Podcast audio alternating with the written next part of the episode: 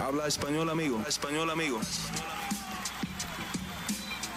Damas y caballeros, están escuchando Hablemos MMA con Danny Segura. ¿Qué tal mi gente? Bienvenidos al episodio número 71 de Hablemos Live. Yo soy su host, Dani Segura, periodista para MMA Junkie en el lado de inglés y pues como mencioné, el host aquí en español de este canal tan bacano. Y bueno, una semana más, un episodio más de Hablemos MMA, de Hablemos Live, perdón. Hoy día 15 de agosto, martes, no miércoles.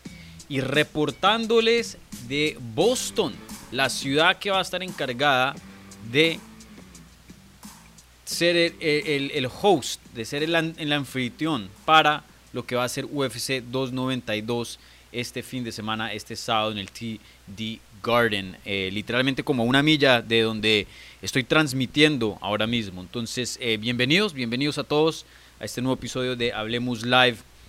Em, un episodio de regreso, ya que la semana pasada no hubo episodio, estuve en una boda y también me tomé unos días de vacaciones para estar ya en, Colorado y aprovechar el, el viaje.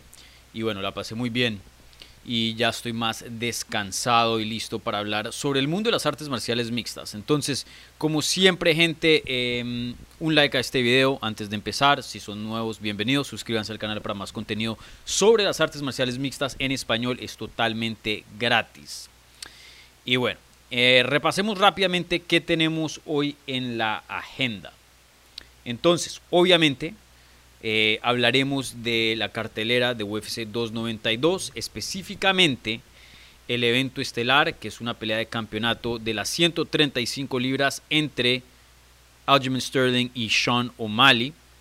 Eh, junto a eso también han habido preguntas acerca de el regreso del ex campeón de las 185 libras, Chris Weidman. Hablaremos de él, ya que hay muchos fans que no conocen de él. Eh, me, me, da curiosidad, ¿no? me da un poco de risa porque para mí Chris Weidman es como un nombre muy obvio, pero sí, ha estado fuera por mucho tiempo debido a esa grave lesión que se quebró la tibia.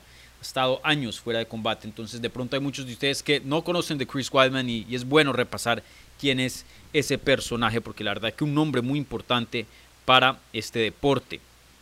También obviamente pelea Chito Vera, el ecuatoriano, hablaremos acerca de su combate contra Pedro Muñoz y también otras cositas ahí que ustedes me han preguntado, como la pelea de eh, Neo Magni contra Ian Gary y, otras por ahí.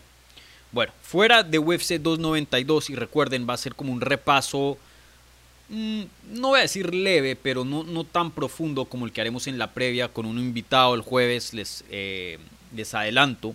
El jueves va a haber una previa con Jorge Ebro en la mañana, jueves por la mañana, así que apúntenlo en sus calendarios. Eh, pero de todas maneras les voy a dar mi opinión y el jueves escucharemos la opinión de Jorge, ya que uso las previas yo para traer a alguien, un experto, alguien bien informado y darles una segunda opinión acerca de, la cartelera. Claro, yo también tengo ahí mis comentarios, pero eh, mucho de mi trabajo en esas previas es hacer brillar al invitado, ¿no? porque me parece importante que ustedes escuchen aquí varias em, opiniones fuera de las mías en, esta, en este canal. Entonces, bueno, esténse al tantos para la previa.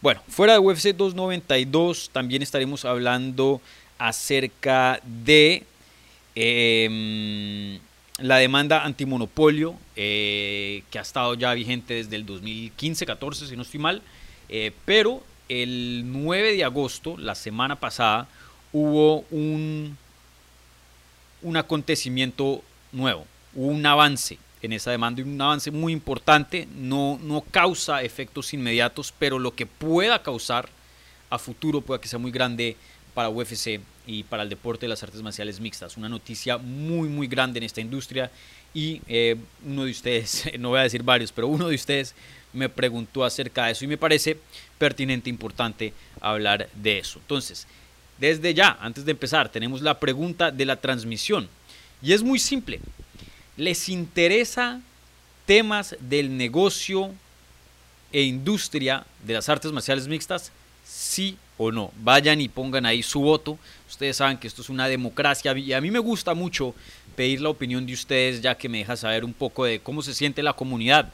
porque yo tengo un rol muy diferente al de ustedes y a veces vemos las cosas distintas. Y, esto a, veces he notado que en programas eh, que hablan de estas cosas, del negocio de las artes marciales mixtas, del negocio de UFC, de la industria de los deportes de combate, eh, de este tipo de cosas como la demanda, como el pago de los peleadores, contratos, eh, inclusive el mundo de, periodismo dentro de este deporte, ya son cosas fuera del deporte, son cosas que, son parte de, pero no son el deporte en sí, el deporte en sí es lo que pasa dentro del octágono. Entonces me da curiosidad y me gustaría saber qué es lo que piensan ustedes y si les interesa o no, porque hay muchas personas que dicen, ah, cállense, no quiero saber acerca de esto, lo otro, ustedes solo hablen de peleas. Ya empezaron otra vez con esto de, pago, de lo, lo otro. Entonces quiero saber si les interesa o no, ya que pues eh, es importante, es importante saber qué, le interesa a la audiencia. Una pregunta muy, muy, muy, em, muy específica, un tema muy específico, ya fuera de lo deportivo. Y, bueno, por ahora eso es todo lo que tenemos en la agenda en cuanto a las preguntas previas, en las preguntas preliminares que se hacen en la pestaña de la comunidad unas 24 horas antes de la transmisión, pero como siempre al final del programa, en la segunda parte más bien, estaré contestando sus preguntas en vivo. Entonces vayan y pongan ahí en los comentarios, en el live chat de YouTube alguna pregunta y podrá ser aquí em, mostrada en la pantalla y obviamente contestada también. Las preguntas que vengan con un apoyo al canal, con un... Em, sí, con un apoyo, una donación vía la maravilla del super chat reciben prioridad, pero no exclusividad. Entonces, eh, solo el like y la suscripción, con eso basta, gente. Pero si quieren dar la milla extra, bien puedan y, pongan ahí algo de, de, apoyo de, en lo que es el super chat, que siempre pues es invertido aquí nuevamente en el canal. Entonces, no solo me beneficia a mí, pero a ustedes también. Entonces, eh, bueno, gente, em, sin más espera, hablemos MMA.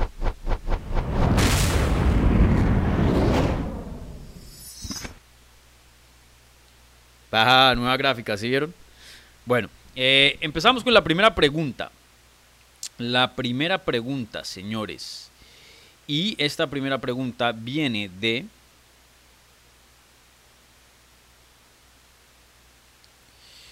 Viene de CDC. Y dice lo siguiente. Dani, ¿cómo de probable ves los siguientes puntos? Uno, Sterling gane y suba de división. 2. Que al subir de división, la siguiente pelea de Sterling sea directamente por el título contra Volkanovski. Bueno, obviamente, eh, entre más incrementa esa pregunta, del 1 a 2, más improbable es, ¿no? Eh, primero que todo, pienso que va a ganar contra O'Malley, ¿sí o no? Sí.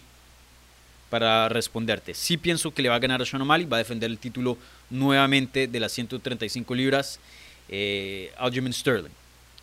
¿Será que se va a subir de división después de esa victoria?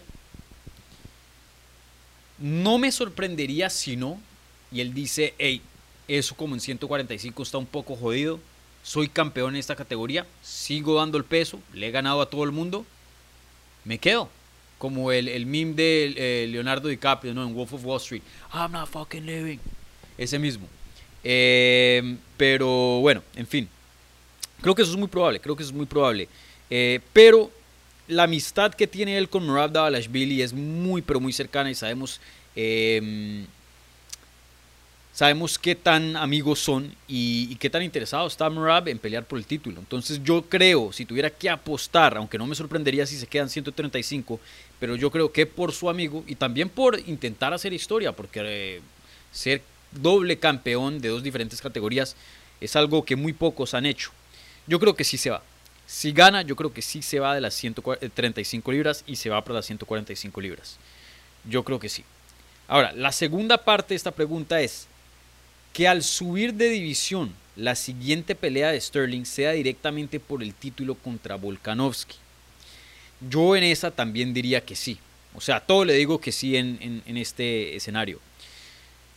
Algo que se ha quejado mucho Aljamain Sterling es que UFC lo tiene así. Lo tiene pelea tras pelea tras pelea. Hoy día Sterling es el campeón más activo de la compañía. Eh, hace poquito defendió el título contra, em, contra Henry Sejudo. en UFC 288 y ya nuevamente en UFC 292 está defendiendo otra vez. Y él hasta había dicho que no sabía si podía llegar físicamente, porque mentalmente quería pelear en agosto, pero si físicamente el cuerpo le iba a dar.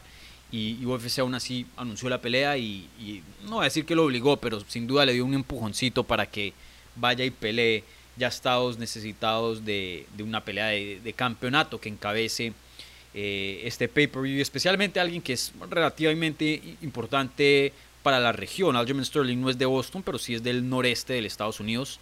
Eh, no, él es de, Long Island, pero pues queda apenas a unas horas. Eh, yo creo que él está cansado de eso. Yo creo que él sí necesita un descanso, un descanso para su cuerpo. Entonces, si se sube a 145, uno, el corte va a ser menos duro, menos desgastante. Y dos, él sabe que va a tener que esperar su turno porque Ilia Topuria probablemente es el siguiente. Me, sorprendería bastante si Aljamain Sterling supera a Ilia Topuria y lo pasa y sea el siguiente eh, retador al título. Especialmente un Volkanovski que le gusta ser activo y es activo. Entonces yo creo que él no tiene ningún problema en decir, ya, por fin, me tomo unas vacacioncitas, mi descansito, Morab, encárgate de la división, Ilia, ve y pelea con Volkanovski, veremos qué pasa, y yo peleo contra el ganador. Eh, ahí lo único que se podría complicar es si Ilia Topuria gana, ya que eh, Volkanovski ha cultivado tanta, mm, tanto cariño, tanto respeto en esa división, tanto eh, mérito, que yo creo que una revancha inmediata no sería loco, ¿no? Pensar. Entonces de pronto eso le puede joder los planes a, a Sterling. Pero si llegara a ganar Volkanovski, que creo que las apuestas apuntarían a que eso es eh, lo más probable, eh, él sería el siguiente al título. Yo creo que él le gusta mucho ese escenario, esa situación. Entonces sí, para responder tu pregunta, CDC, le digo todo sí. ¿Cómo es probable los siguientes puntos? Sterling gana y sube de división, yo creo que gana, y yo creo que lo más probable es que suba de división. Que al subir de, la, división la siguiente pelea de Sterling sea directamente por el título contra Volkanovski, yo también diría que sí. No va a ser el siguiente retador, pero que su siguiente pelea sea contra el Volkanovski por el título, yo creo que sí, yo creo que sí. Pero sin duda, muy muy interesante lo que pase eh, este sábado en UFC 292, porque dependiendo del resultado, pueda que veamos eh, historia, ¿no? veamos cómo, qué rumbo lleva la historia, porque si Aljamain Sterling llega a perder y es una pelea muy controversial o por lo menos una buena pelea muy animada, también no sería loco pensar de que UFC intente querer hacer una revancha inmediata. O'Malley es muy mediático. Yo asumiría que este pay-per-view de este fin de semana va, va a dar buenos números. Eh, y bueno, eh, sabemos que los que pelean, por el eh, título, pues esa es una gran parte de, su dinero, ¿no? Lo, cuántos pay-per-views se venden. Entonces, no sé, veremos. Y también si pierde Sterling, es más probable que si Sterling pierde pueda conseguir una revancha inmediata por el título que subir a 145 y pelear por el título, ¿me entienden? Entonces también es algo que toca tener en mente. Bueno, esta otra pregunta viene de también de nuestro amigo CS. Me parece una buena pregunta y dice Dani, para los que llevamos poco viendo UFC, ¿qué calibre de peleador era Whiteman? ¿Qué esperas de él? Bueno, la carrera de Chris Whiteman es una muy muy interesante. Em, muy muy interesante. Él si yo pudiera compararlo, y recuerden que yo soy un poco precavido al hacer comparaciones, porque siempre hay alguien en los comentarios acá que dice, ay, pero es que este era mono y el otro tenía pelo negro. Ah, pero es que este medía 6'2 y el otro 5'11.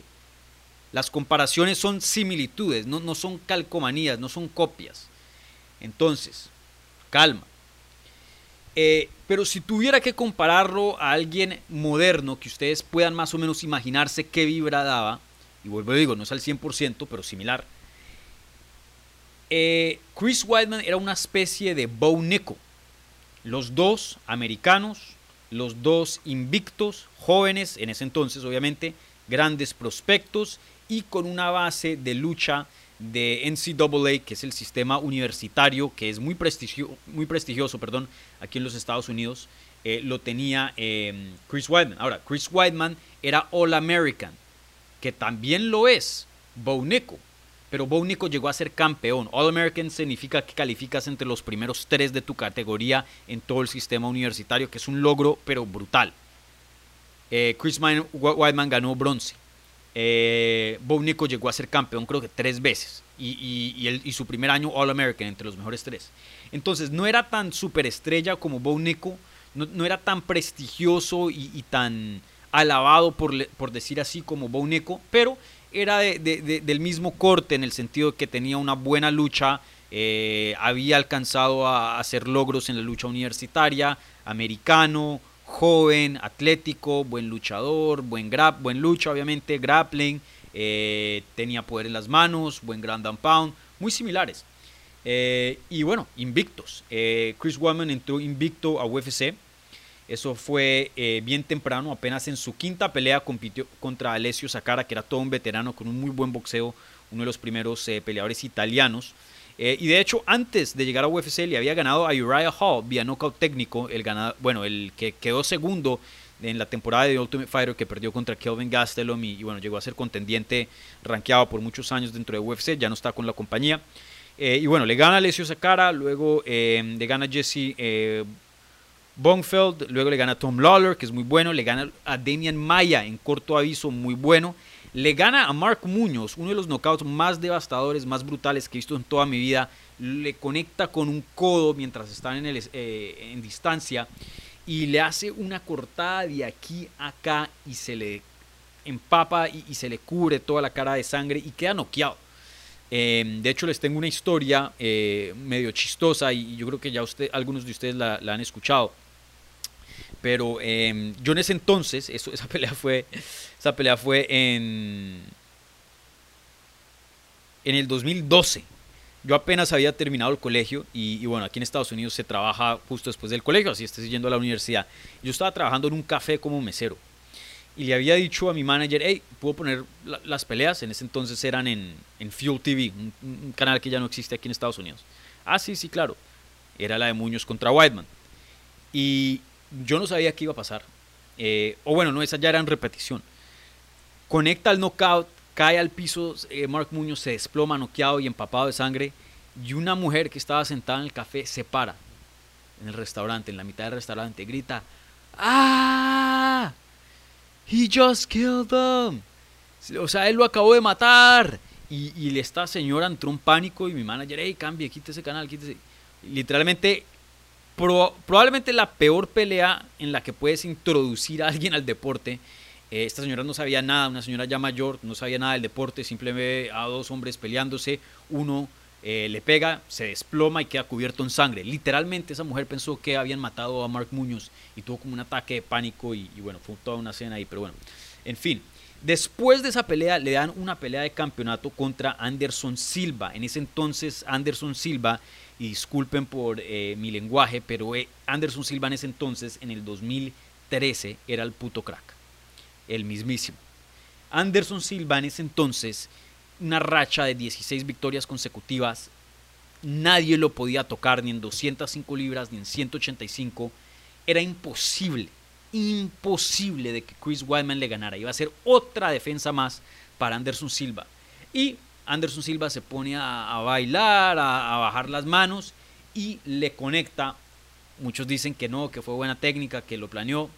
Muchos otros dicen que fue suerte. Yo me voy con el lado de suerte y lo digo con todo respeto a Chris Weidman, pero e, hasta ese entonces no, no la creo. Y noquean a Anderson Silva en el segundo asalto. Eh, un knockout que nadie se lo podía creer, que cambió todo. Y desde ese entonces Anderson Silva nunca fue el mismo tiene una revancha inmediata y es cuando Anderson Silva patea a Chris Wildman, se rompe el, pie, la pierna y queda por fuera por muchos años porque la tibia queda totalmente eh, destruida, algo brutal. De ahí defiende el título contra Lyoto Machida, una pelea espectacular, los invito a que la vean si no la han visto. Luego contra Vitor Belfort lo finaliza, también una pelea muy buena. Y de ahí empieza la carrera más reciente de Chris Weidman, que lo pone en un récord de apenas dos victorias y seis derrotas en sus últimos ocho combates. Em, desde, después de la pelea de Vitor, eh, de ahí tuvo un, bajón gigante. Y bueno, sabemos que en su última pelea contra Uriah Hall se rompe la pierna, así como lo hizo contra Anderson Silva, que es algo loquísimo de pensar que, le pasaría a estos dos hombres. Eh, y bueno, eso fue en abril del 2021. Ahora, eh, dos años después, un poquito más de dos años, regresa ya con 39 años de edad, casi 40, al octágono y quiere pelear por el título nuevamente y empieza su campaña contra Brad Tavares este sábado. Entonces, eso es más o menos el resumen de la carrera de Chris Weidman, pero Chris Weidman, un peleador sazo en su tiempo, un super atleta, eh, en su tiempo de los mejores atletas que habían en la categoría, ya después cuando llegó Joel Romero, Luke Rockhold, de todo el talento de Strikeforce, Jacare Sousa, ya medio le empezaron a empatar la cosa a Chris Weidman y, perdió su dominancia dentro del deporte. Igualmente la edad y las lesiones lo alcanzaron como alcanzan a todo el mundo, suelen alcanzar a todo el mundo. Eh, y veremos qué pasa ahora con 39. La verdad que yo tengo a Brad Tavares ganando. Generalmente cuando ya estás en una mala racha, te pasa una lesión de ese tipo y regresas casi a los 40 años de edad, es muy difícil desafiar todas, todos esos obstáculos. De pronto si eres viejo, pero con buena salud. De pronto si eres joven, pero con mala salud. De pronto si has tenido una mala racha, pero tienes juventud y buena salud. Algo puedes hacer para recobrar eh, tu vieja forma. Pero en este caso eh, tiene mucho en contra de él. Eh, no es que le desee mal a Chris Weidman, simplemente es mi análisis, lo que pienso que, va a pasar, pero si llega a haber otro resultado, pues eh, ustedes saben que no tengo ningún problema en admitir eh, mis errores de análisis acá, pero sí, veremos, pero la verdad que la tiene complicada, la tiene complicada Chris Weidman, pero en su tiempo llegó a ser pues, el campeón mundial y defendió el título dos veces, eso no es nada fácil de hacer. Bueno, em, ¿qué más? ¿Qué más? Eh,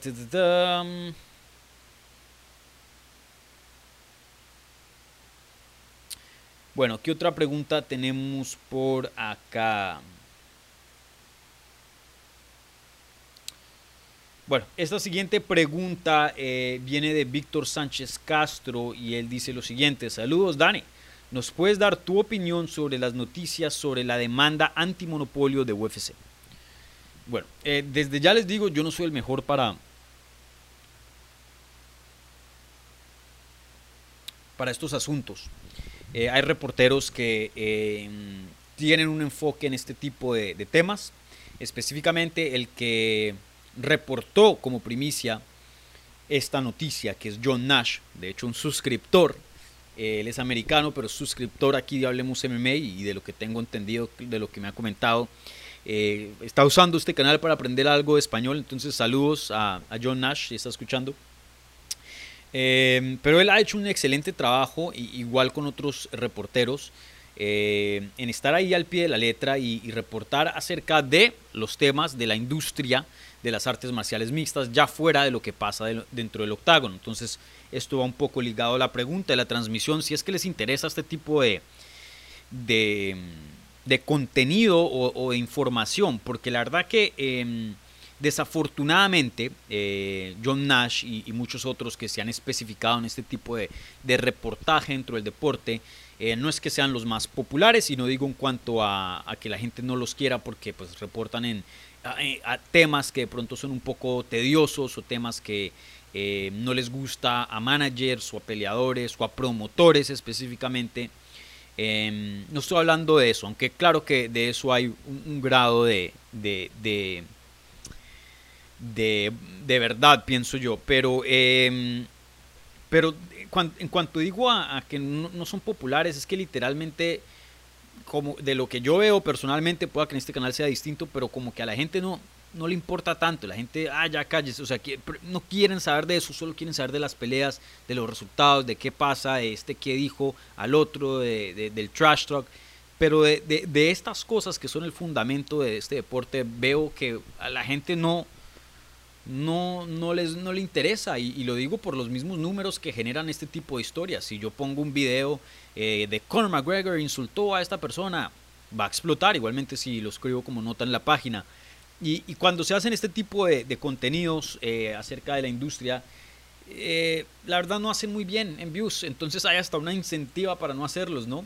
Eh, por eso también hago la pregunta, me interesa saber qué es lo que piensan, a ver si de pronto los hispanos, específicamente la gente suscrita viendo este programa, piensa distinto. Pero bueno, en fin, respecto a, a la demanda antimonopolio de UFC, em, una demanda que ya ha estado presente desde el 2015 o 14, no me acuerdo muy bien, eh, de un grupo de ex peleadores de UFC eh, que incluye a Nate Marquardt, eh, Brandon Vera, Kong Lee, no Nate Marquardt, perdón, Nate Quarry, me, me, equivoqué ahí.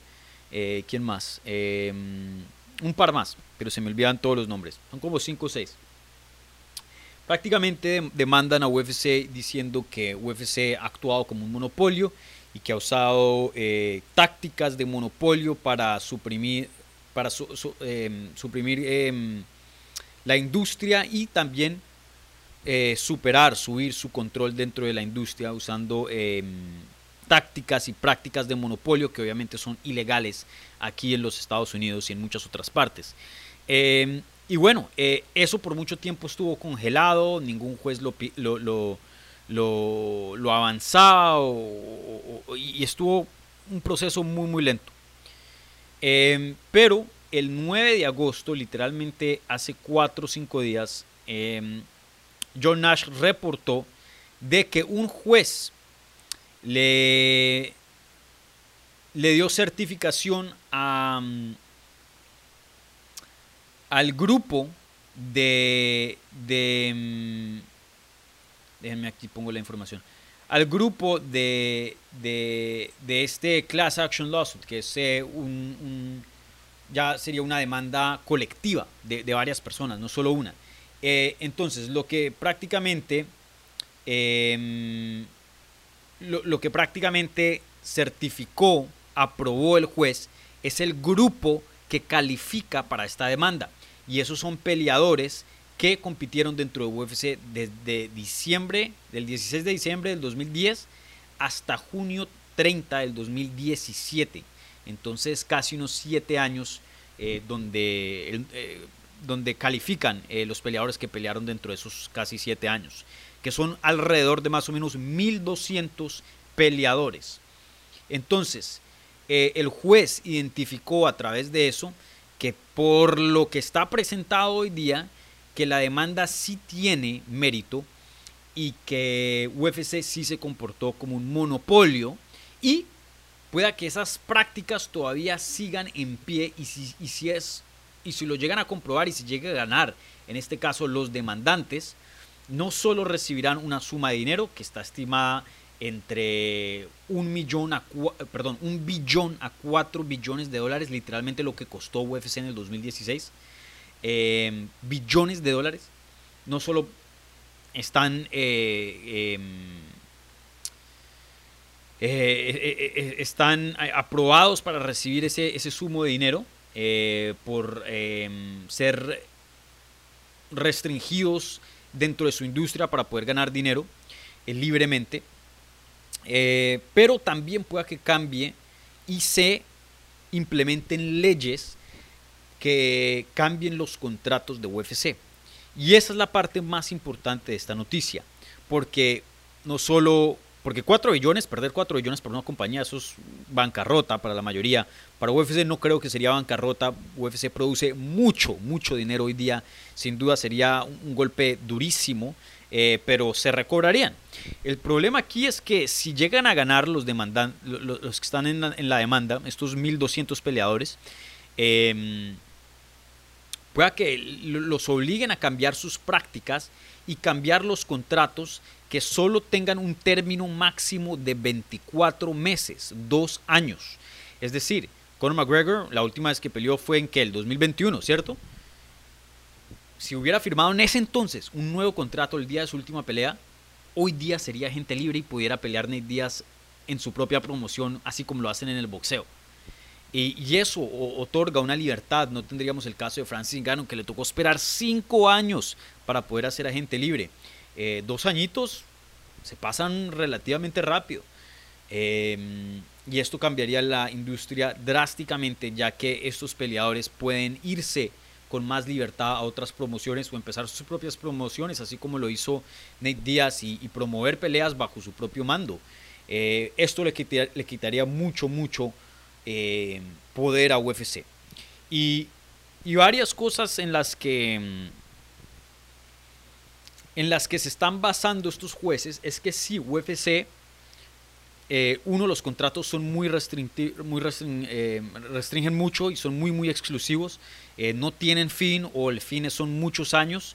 y también UFC pueden, no, no, hay nada comprobado, obviamente todavía hay un proceso, pero se puede armar el caso de que han usado tácticas como poner oponentes complicados a un peleador acercándose al fin, al fin de un contrato o no dándoles peleas con frecuencia para obligarlos a firmar nuevamente con la promoción y no llegar a ser agentes libres. Eso es actuación de un monopolio. También, eh, ya eso es público, han comprado la competencia y la han eliminado. Pride FC, competencia, la compraron, absorbieron el, talento, la cerraron.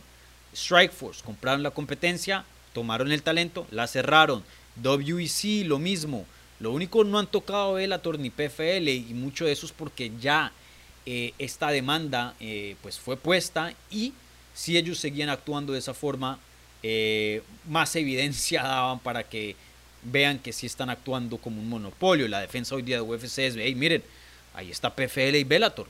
Pero el problema es no solo que, no, que existan ellos, pero qué tanto control ellos tienen hoy día bajo de la promoción y cómo llegaron a tener ese control, tácticas, Em, de características de un monopolio. Entonces, eh, prácticamente eso es todo lo que tienen que saber. Yo sé que es un poco tedioso, denso, para mí también es un poco complicado eh, leer todos estos detalles que reporta el, gran John Nash ahí en Bloody Elbow, pero eh, pueda que esto cambie la industria drásticamente, drásticamente. Pueda de, de aquí a unos años las artes marciales mixtas y sea un panorama completamente distinto. Sí, UFC estoy seguro que eh, siempre, por mucho tiempo, a futuro, será la mejor promoción, pero si esto llega a pasar, se balanzarían los poderes bastante, bastante. Yo pensaría que UFC seguiría el líder, pero ya sería más como el boxeo. O sea, si tú solo ves Matchroom Boxing, te estás perdiendo de un mundo de peleas. Eh, todos los Top Rank, Matchroom Boxing, Showtime, Golden Boy, todas esas promociones ya son más o menos igual. Todas aportan su, su, pedazo del pay a lo que es el boxeo. Y, también veríamos un poco más de más de, cooperación, de, peleas entre promociones, porque si tienes a Conor McGregor por dos años y Conor McGregor quiere una super, una super pelea con Nate Díaz que está con PFL, si tú te esperas y dices, bueno, pues no la hacemos, Conor se espera a los dos años y a los dos años hace la pelea sin ti. Entonces tienes el interés de decir, no, no, un momentico, hagámosla mientras está en el contrato. Bueno, lleguemos a un trato. Bueno, eso ya suponiendo, ¿no? Ya a un futuro. Primero que todo tenemos que ver qué pasa con la demanda, pero está en marcha, está en marcha y, veremos qué tan rápido se mueve de aquí en adelante, eh, pero sin duda apunta a favor a los demandantes. Entonces, eh, Veremos cómo termina todo esto, pero sin duda noticias gigantes para la industria de las artes marciales mixtas. Em, sí, gigantes, no hay otra forma de decirlo, y hasta históricas, dependiendo de, cómo termine em, ya el juez a futuro em, viendo este caso, ¿no? Pero sin duda, eh, momentos muy, muy interesantes hoy día para UFC y para el mundo de las artes marciales mixtas. Bueno, bueno. ¿Qué más tenemos de la pestaña de la comunidad?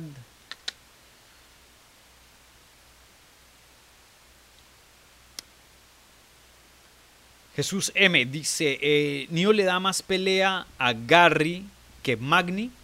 Bueno, para los que no saben, em, uno de los mejores prospectos hoy día del deporte, sin duda de las 170 libras. Ian Gary, que entrena ahí en el sur de la Florida, en Kew Cliff, junto a Claudio Puelles, a Vicente Luque y a muchos otros que se han pasado por aquí en el canal, eh, Omar Morales. Em, Ian Gary eh, regresa este sábado y pelea en UFC 292, si no estoy mal en la cartelera estelar, y va a pelear, bueno, estaba supuesto a pelear contra Jeff Neal, pero eh, Jeff Neal sufrió una lesión, eso fue reciente, creo que en la última semana eh, y Neo Magni, que peleó hace poquito, eh, tomó la pelea de corto aviso. Y bueno, muy interesante, sin duda es un buen nombre para Ian Gary. Yo creo que una victoria sobre Jeff New hubiera pesado un poco más porque simplemente está en un ranking, en un puesto más alto en, lo que son los rankings de su categoría.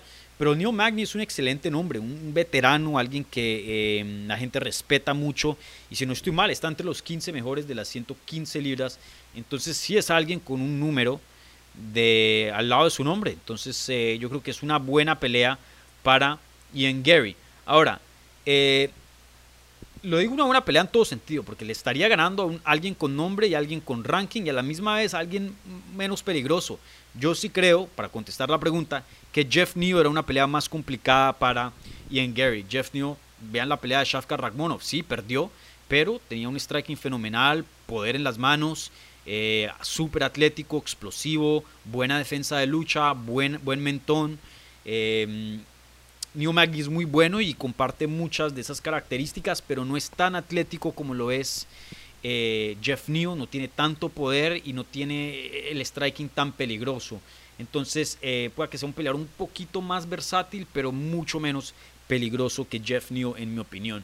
Entonces, para mí este es el mejor escenario para Ian Gary se lleva una pelea, eh, sigue en la cartelera estelar, un oponente con ranking, un oponente con buen nombre y una pelea en lo que yo pensaría en papel que es menos complicada para él. Entonces, eh, sí, para contestar tu pregunta, eh, Jesús, Nio le daba más pelea a Gary Magni, 100%, o por lo menos en, en mi opinión.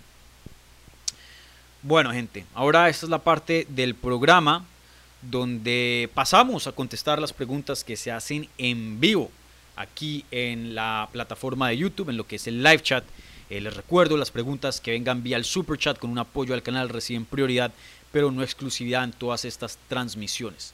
Eh, y siempre, em, eh, siempre muy apreciado su apoyo que, venga por el super chat, pero como siempre, solo un like y una suscripción, con eso basta, gente, ¿vale? Bueno, aquí tengo mi cafecito de Starbucks. No es el mejor café del mundo, pero, pero malo no es. Malo no es. Veremos qué, café me dan mañana em, en el día de medios. Por lo general estos cafés de, hotel son duros, son, son feos.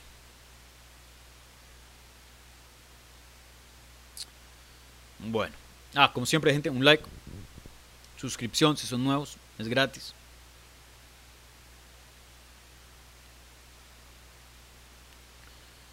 Bueno, primero que todo, veamos a ver si hay algo del super chat y de paso em, saludemos a los amigos de Hablemos MMA. Por aquí está la señorita Guzmán, que desafortunadamente eh, esta plataforma de streaming no me copia los emojis eh, exclusivos que tenemos para los amigos, los miembros de Hablemos MMA.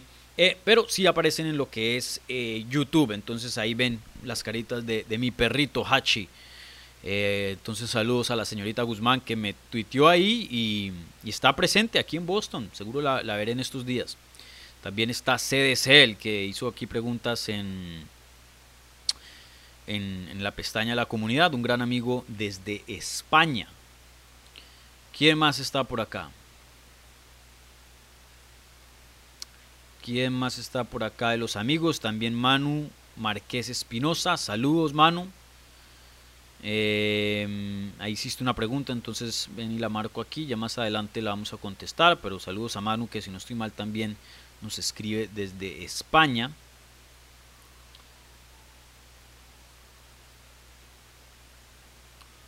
¿Quién más? ¿Quién más? Y perdón por el ruido, estoy quedándome en downtown aquí en, Boston. Entonces, eh, como se pueden imaginar, muy movido. Siempre hay alarmas, carros, ambulancias, lo que sea. Entonces, disculpas por el, el extra sonido aquí, no, no estoy en mi estudio eh, en el sur de la Florida. ¿Vale? Bueno, entonces empecemos con las preguntas, no hay nada del super chat.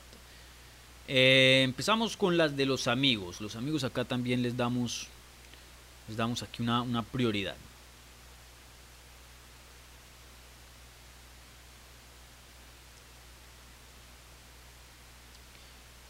Bueno, aquí dice eh, Manuel, saludos desde Españistán, Dani y compañía. Bueno, compañía no tengo, papá, estoy solo. Eh, pudiera pasar que si Sterling gana, pida Zepida versus Volkanovski, sin dejar el cinturón vacante para buscar doble cinturón y ya después dejar el cinturón vacante. Uf, muy buena pregunta, ¿sabes? Y creo que eso es algo que también pudiera pasar y no lo había pensado. Eh, de hecho, algo que le voy a preguntar yo mismo, si puedo, a menos que otro periodista se lo pregunte. Eh, Aljamain Sterling, eh, porque él ha hablado de subir de, categoría y eso lo otro, pero pueda que también no quiera dejar su cinturón y, tenga, y lo tenga ahí como seguridad, ¿no? Vaya y pelea por el de 145, si pierde sigue siendo campeón y regresa a peleas de pay-per-view, ¿no? Eh, pero conociendo la relación que Aljamain Sterling ha tenido con la compañía, no creo que UFC le dé ese favor. Yo creo que UFC sí se la va a poner, hey, si te vas a pelear por el cinturón de 145, tienes que dejar el de 135. Qué pena, pero los tienes que dejar. Y, también no culparía mucho a UFC, porque lo que hay en 135, ahí es para vender. Eh, Merab es un peleador saso, Chito, Sean O'Malley, Henry Sejudo. No si fuera una división de lucha, que uno dice, bueno, el campeón sigue siendo el nombre más grande eh, de la división, pues de pronto hay algo de interés de, mantener eh, eh, ese cinturón vacante o hacer un interino, ya que pues tienen un campeón que es mucho más grande que el resto de la competencia. Pero en este caso lo que tiene UFC en 135 son opciones. Hay mucha gente ahí para escoger, para, poner en peleas de campeonato muy divertidas y, tener un buen campeón con buen nombre que sea activo y que tenga peleas interesantes. Eh, entonces yo diría que no, yo diría que no.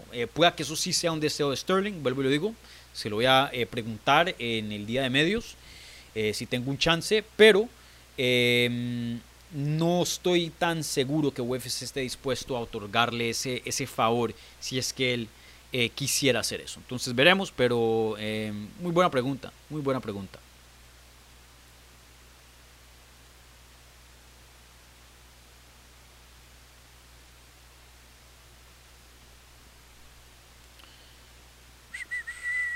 Se aquí dice muy buenas las nuevas gráficas transiciones y transiciones. Y sí, ahí poco a poco vamos mejorando eh, este canal, va, con la ayuda de ustedes. Bueno, ¿qué más hay por acá? Artigas dice, ya aprendí mi toque y Dani, nada que aparece, jaja. Bueno, quién sabe, por allá en Humos está el Artigas, porque eso fue hace unos minutos. Eh, Yarok dice, eh, hey Dani, esta cartelera no me motiva, pareciera un evento forzado. Bueno, esta cartelera sí no, no, no es de los mejores pay-per-views ¿no? Eh, del año. ¿no? Hemos tenido muy buenos pay-per-views y, y, este no diría que es uno de ellos. Pero también no, no me parece malo. de dos peleas de campeonato, para mí sean O'Malley contra eh, Sterling es una pelea muy buena. Eh, yo veo a Sterling ganando, pero tengo algo de, curiosidad de qué tanto puede avanzar O'Malley o si mucho de eso es simplemente mediático. Sin duda es un buen peleador, un top 10 del mundo, sin duda. Eh, pero como le han puesto el camino, pueda que no sea un top 5, dependiendo con quién se tope ¿no? en esa categoría. Eh, Sterling siendo el primer así luchador, grappler, fuerte, con quien se ha enfrentado, veremos cómo eh, asume ese riesgo, ese reto. Pero así como estoy escogiendo a Sterling para ganar este combate, no puedo descartar la idea que Sean O'Malley, un peleador joven, esté evolucionando brutalmente y en esta pelea nos muestre un nivel brutal y no que a Jimmy Sterling. Eh, no creo que es lo más probable, pero que es loco de pensar, eh, no, no me parece. Creo que es posible, no sé, veremos. Yo no pensé que iba a ganar Peter Yan y le ganó. Eh, pensé que le iban a pasar por encima, para ser honestos, y, de hecho le dio una pelea muy competitiva. Hay algunos que dicen que perdió, pero sin duda estuvo a ras ¿no? ese, ese combate. Entonces, veremos, veremos cuál al fin termina siendo el techo de Sean O'Malley, si, si va a ser lo suficiente alto para llegar a un cinturón de UFC. Lo veremos en unos días. Y bueno, eh, Sean O'Malley, eh, Zhang Weili contra Amanda Lemos me, parece una pelea, una pelea súper bacana. Eh, Zhang Weili me gusta mucho ver su estilo eh, y su evolución. Ian Machado Gary, tremendo prospectazo y tiene un buen reto contra eh, Neo Magni. Eh, sí perdimos la pelea de Cody Garbrandt, ahora eh, Damien Blackshear pelea contra Mario Bautista. De, Damien Blackshear peleó la semana pasada en Vegas. Y bueno, abriendo la cartelera tenemos a Chito Vera contra Pedro Muñoz. Una pelea, esa pelea sí me encanta. Me encanta. Y en las preliminares sí, no muy fuertes, pero eh, por ahí está el regreso de Chris Wildman que me interesa. Y bueno, fuera de eso, eh, no hay nada así súper con mucha fuerza. Pero sí, no, no es el mejor pay-per-view, gente. No es un UFC 290 con Jair y, Brandon peleando en el evento estelar y coestelar. Eh, pero sí me parece una buena cartelera y, con resultados, con peleas muy relevantes y importantes, obviamente siendo de campeonato, pienso yo. Bueno, ¿qué más hay por acá? Llevamos 44 minutos.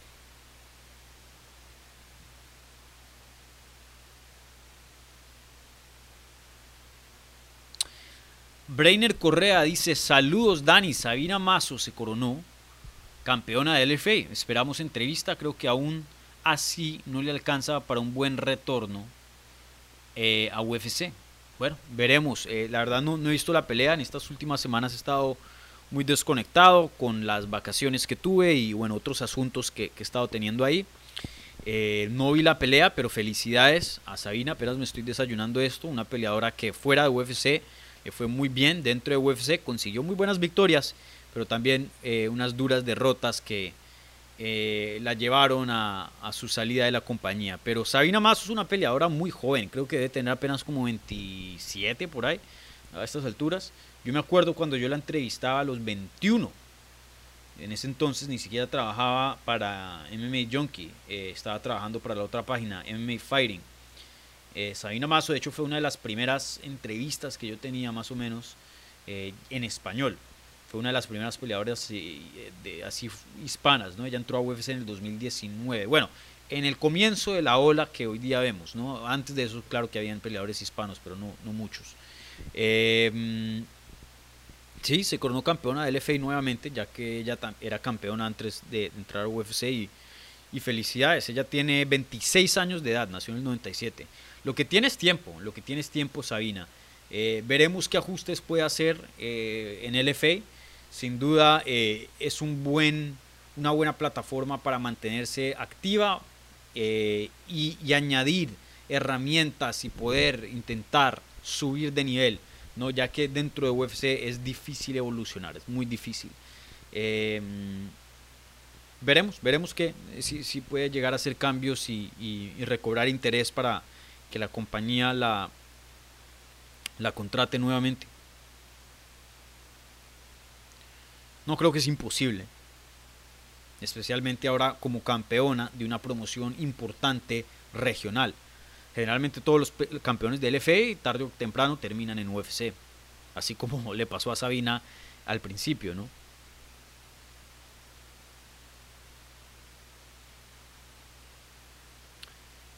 Brian Vallejo dice, hola Dani, ¿crees que en el hipotético caso en el que Chito le gane a Muñoz y O'Malley a Sterling, Sugar rete a Chito por una revancha, o más bien Chito que rete a Sugar, el, campeón en, ese, eh, en esa situación hipotética?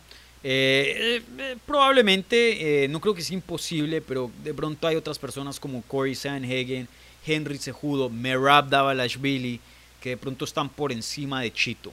Eh, yo diría que no, pero si llega a ganar O'Malley y se mantiene como, campeón, no creo que Chito esté muy lejos de una pelea de campeonato. Creo que ganándole a Pedro Muñoz, bueno, si llegan a haber alguna lesión o algo imprevisto, pueda que ahí se meta Chito. Pero si, si todo pasa eh, de una manera normal, orgánica, que suele pasar, eh, o tradicional, por decirlo así, yo creo que le faltaría una victoria más, solo una más. Gánale a Pedro Muñoz una más y ahí sí peleé contra Sean O'Malley una revancha. Eh, pienso yo. Entonces, eh, en este caso, yo sí creo que a, Chito no le cae muy bien de lo que más o menos entiendo o veo Sean O'Malley, pero en este caso yo creo que él sí le convendría y, no sé si públicamente lo diría, pero sería a su favor de que Sean O'Malley se corone como campeón, ya que él tiene una victoria sobre él, ¿no? Una finalización. De hecho, su única, su única derrota, la derrota de Sean O'Malley, la única derrota que ha tenido dentro de las artes marciales mixtas fue contra Chito. Entonces, eh, ahí hay una historia eh, de vender, ¿no? Mm.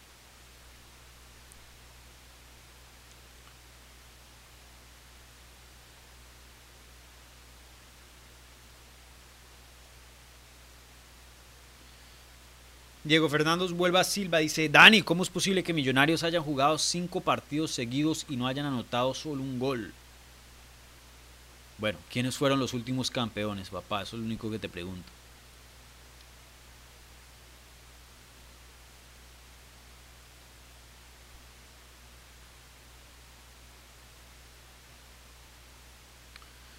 Bueno, ¿qué más hay por acá?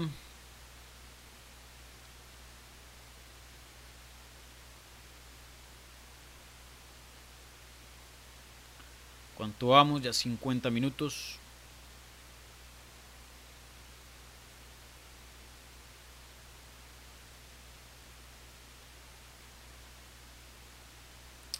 Artigas dice, eh, ¿tú crees eso de que Chito no se presentó ese día con Corey o Chito solo depende de un KO sorpresivo? No, no creo. Eh, yo he visto peleas donde Chito presiona, presiona, presiona y está ganando la pelea. No es que saque un KO de la nada. Eh, han habido así varias peleas en el pasado. la, pelea de Corey Sanhagen, yo sí creo que Chito no.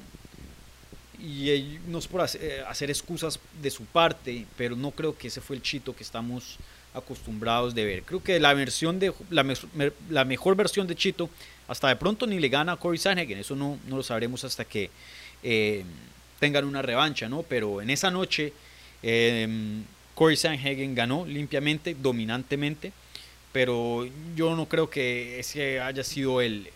O sea, si me pones a escoger un desempeño para describir quién es Chito Vera, ese no es una pelea en, la que yo escojo. No creo que ahí vimos las características de Chito Vera. No sé qué pasó. Le voy a preguntar eso si tengo un chance también en el día de medios. Pero no creo que en San Antonio, que yo estuve ahí, si se acuerdan, cubriendo el evento, no creo que esa noche en San Antonio vimos a la mejor versión de Chito. No, no, no lo creo.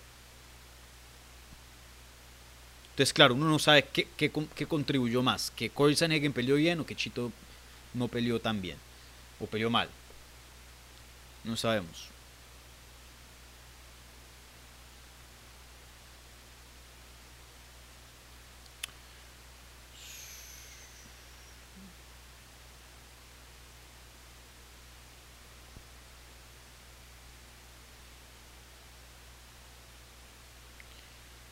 Bueno, ¿qué más hay por acá?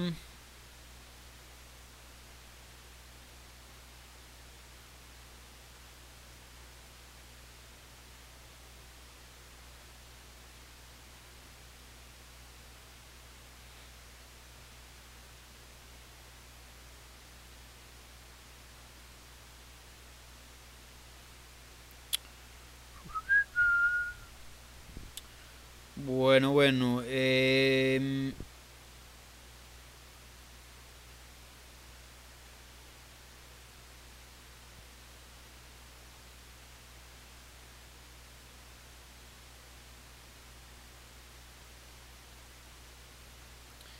Amorfo dice, momento, Nate Díaz firmó para PFL, no era hipotético lo que decía, Nate Díaz no está con PFL, era un, ejemplo, no, no ha firmado. Y no creo que firme, creo que sus planes son, son bien, bien claros, eh, o seguir boxeando y ganándose ese dinerito que parece que se ganó siete cifras, eh, estamos hablando de más de 10 millones de dólares en esa pelea contra Jake Paul, de lo que también reporta Josh, John Nash. Em, Em, y bueno, eh, teniendo esas cifras, a menos que le ofrezcan algo abismal UFC, que no sé si, si lo vayan a hacer, em, sí, quién sabe, quién sabe qué, termine pasando. No creo que firme con PFL, probablemente termina en UFC o sigue boxeando. Yo creo que esas son las dos alternativas.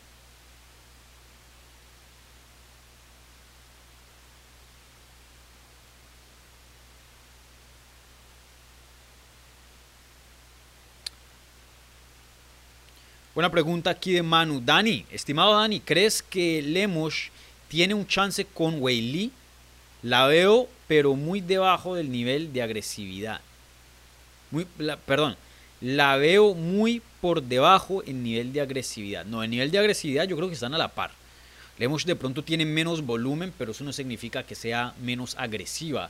Eh, de todas maneras, ella, ella, va hacia adelante y pega duro y manda puños. Lemosh no es las que se, se, amarra y, se congela, no. Lemosh va para adelante. Eh, yo sí creo que tiene un chance, eh, pero para mí era muy claro eh, que la favorita era Zhang Wei Li. Y me ha sorprendido con varias peleadoras que les he preguntado acerca de, de varias han escogido a Lemush para ganar el combate. Mackenzie Dern piensa que Lemush va a ganar, le va a ganar a Zhang Wei Li. Y la ve muy pareja la pelea. Aquí tuvimos a Jessica Andrade antes de su pelea en UFC Nashville, si, si no se acuerdan. Eh, y ella mismo dijo, uy, cuidado con Lemos, pueda que gane. Eh, como que en, los ojos de muchos esta pelea está mucho más pareja de, lo que yo por lo menos la tenía en mi mente. Yo pienso que eh, Zhang Weili debería ser una amplia favorita, pero respetando el poder de Lemos y, teniendo en cuenta que sí, que puede ganar. Pero para mí la mejor peleadora y la mejor atleta es Zhang Weili. No sé cómo están ahora mismo las apuestas. Veamos a DraftKings. Eh, pero eh, creo que las apuestas también tienen la pelea medio reñida. Ah, no, bueno, eh, esto creo que sí ya refleja más la realidad, en mi opinión. Tienen a John Willy como una menos 310 y a Amanda Lemos como una 250. Yo lo pondría un chin más parejito, pero, pero con todavía una, una ventaja significativa a favor a la, campeona Zhang Weili. Eh, pero sí me ha sorprendido que he visto a varios peleadores escoger a Amanda Lemos para ganar este combate. No sé qué ven que yo no vea.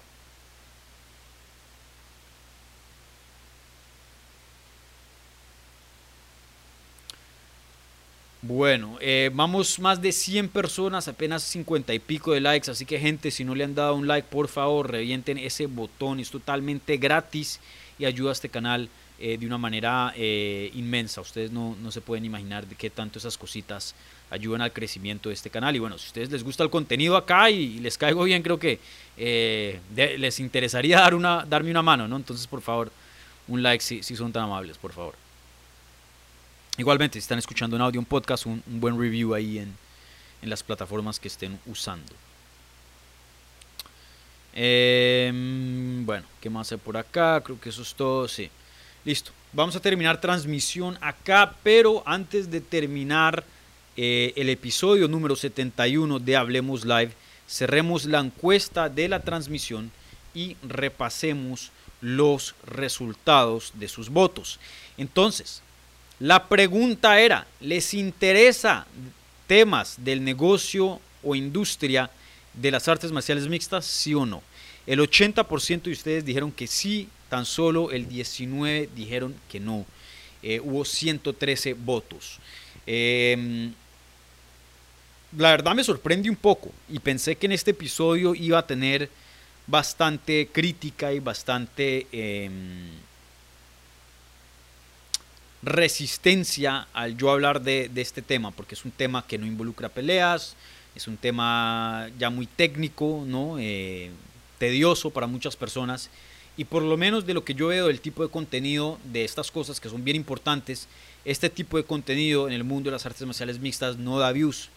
La gente que habla de estos porque siente un deber, como yo lo tengo, periodístico, de contarles las verdades a ustedes y dejarles saber lo que está pasando o lo que es importante y relevante en el mundo de las artes marciales mixtas.